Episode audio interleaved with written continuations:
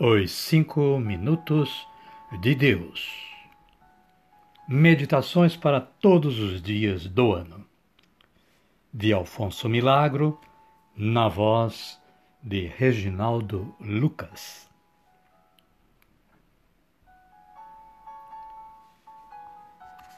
Caríssimas e caríssimos. Boa tarde boa noite ou quem sabe um bom dia para vocês todos e todas. É com muita alegria que estamos apostos para levar mais uma meditação. E esta meditação de hoje, 15 de abril, estará baseada na passagem bíblica Evangelho de Jesus Cristo segundo Lucas, capítulo 2, versículos 29 a 32. E esta passagem bíblica diz o seguinte: Agora, Senhor, deixai o vosso servo ir em paz, segundo a vossa palavra porque os meus olhos viram a vossa salvação que preparastes diante de todos os povos, como luz para iluminar as nações e para a glória de vosso povo de Israel.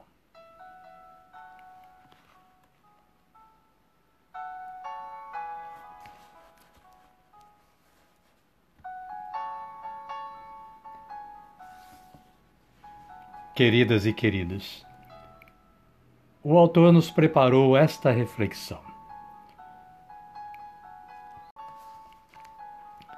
Precisa-se de bem maior fortaleza e domínio de si mesmo para ser bom do que para ser mal.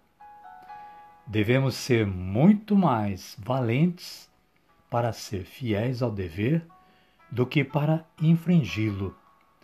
Precisa-se de um esforço mais vigoroso e constante para remar contra a corrente do que para deixar-se levar rio abaixo. A lei da gravidade puxa para baixo. Os instintos puxam para baixo. O peso da comodidade nos deixa no plano Somente o arranco do motor é que possibilita subir às alturas ou puxar a carruagem para diante. Se em sua vida você se deixa levar por instintos e inclinações, por comodidades ou conveniências, não poderá voar a grande altura. Sua vida se tornará rastejante, de baixo voo, de visão muito limitada, de horizontes muito recortados. É sempre mais bonito e mais proveitoso aspirar às alturas oxigenadas do que aos miasmas, ou seja, às sujeiras dos pântanos ao mau cheiro dos pântanos. Sempre se divisa um panorama mais cativante quando nos colocamos no alto do que quando nos achamos ao nível do chão. Então, coragem e para frente, sempre rumo às alturas, em sua perfeição.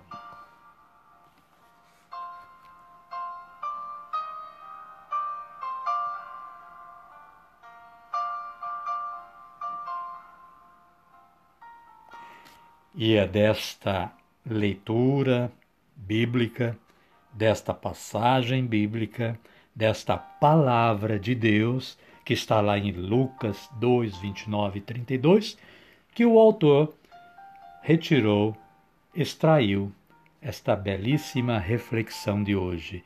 E esta palavra nos diz: Agora, Senhor, deixai o vosso servo ir em paz, segundo a vossa palavra.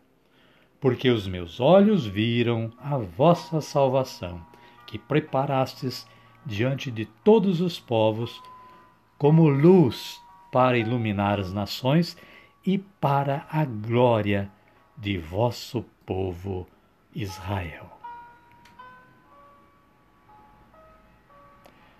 podemos concluir, caríssimas e caríssimos, que Cristo dará a cada um e a cada uma as possibilidades para se aperfeiçoar. Amém? Amém.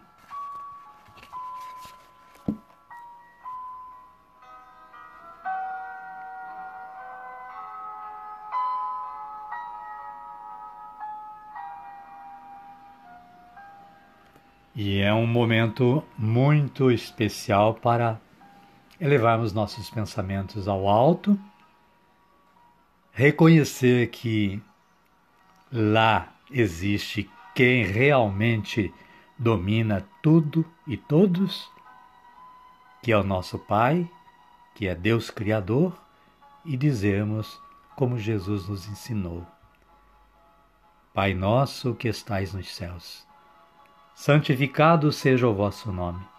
Venha a nós o vosso reino, seja feita a vossa vontade, assim na terra como no céu. O pão nosso de cada dia nos dai hoje. Perdoai-nos as nossas ofensas, assim como nós perdoamos a quem nos tem ofendido. E não nos deixeis cair em tentação, mas livrai-nos do mal. Amém.